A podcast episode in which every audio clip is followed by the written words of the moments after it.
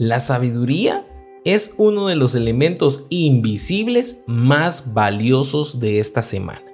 Y es que, aunque no la podemos tomar en la mano y hacerla un puño, aunque no podemos medicarla como que fuera una cura, a veces nos daría gusto poder simple y sencillamente tomar una pastilla de sabiduría y ser más sabios. Poder comprar sabiduría en la tienda o poder adquirirla en la comodidad de nuestra casa. Pero aunque los ejemplos parezcan un poco pintorescos, es mucho más sencillo.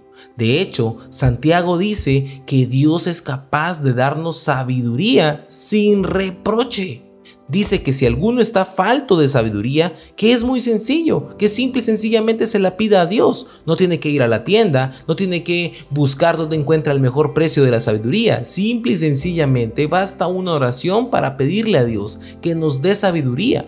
Pero también Santiago dice que Dios la da sin reproche.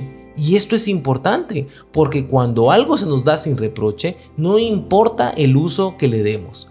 Dios nos da la sabiduría porque Él quiere darnos la sabiduría, pero eso no significa que Él nos va a pedir cuentas de darnos la sabiduría y que no la utilicemos. En otras palabras, no se vale ser una persona insensata.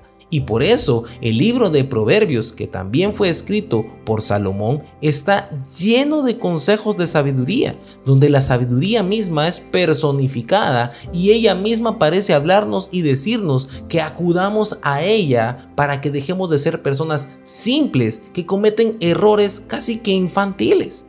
Sin embargo, vamos a leer hoy en el libro de Eclesiastés, capítulo 7 y versículo 12.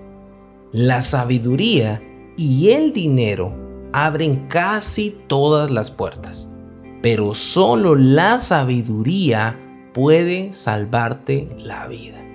Impresionante, porque en la generación en la que vivimos, en la sociedad tan globalizada en la que estamos, pensamos que solamente el dinero abre las puertas y quien tiene más puede optar a mejores oportunidades.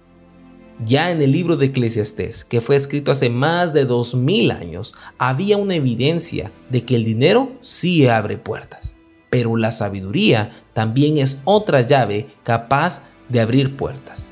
Y si le pusieran a escoger a Salomón nuevamente, ¿qué escogía él? Si dinero o sabiduría, él escogería la llave de la sabiduría. ¿Por qué? Porque como él bien lo dice, solo la sabiduría puede salvarte la vida. El dinero no. El dinero no te puede salvar la vida. De hecho, por estar afanado por el dinero, puedes perder la vida. La sabiduría no debería de ser algo opcional. La sabiduría no debería ser un elemento que algunos tienen y otros no. La sabiduría está disponible para todos de forma gratuita y al alcance de una oración. Solo es cuestión que nosotros verdaderamente estemos interesados en dejar de ser personas que cometen errores, en dejar de ser personas simples, en dejar la insensatez y la necedad a un lado y acudir a Dios en un auxilio genuino. Pedirle a Dios que por favor nos dé una sabiduría, no solamente para ser más ricos o para ser destacados delante de los demás, sino para poder saber cómo vivir la vida. Nadie que es insensato, que es necio o que es simple va a sacar provecho del verdadero regalo que es la vida. Solo aquellos que han acudido a la sabiduría y como dice el libro de Proverbios, el principio de la sabiduría, el temor a Dios, van a comprender por qué es que existen. Si tú en este momento necesitas sabiduría, pídesela a Dios al terminar este audio y si tú te consideras que ya eres muy sabio, sabes que es sabio pedirle más sabiduría a Dios.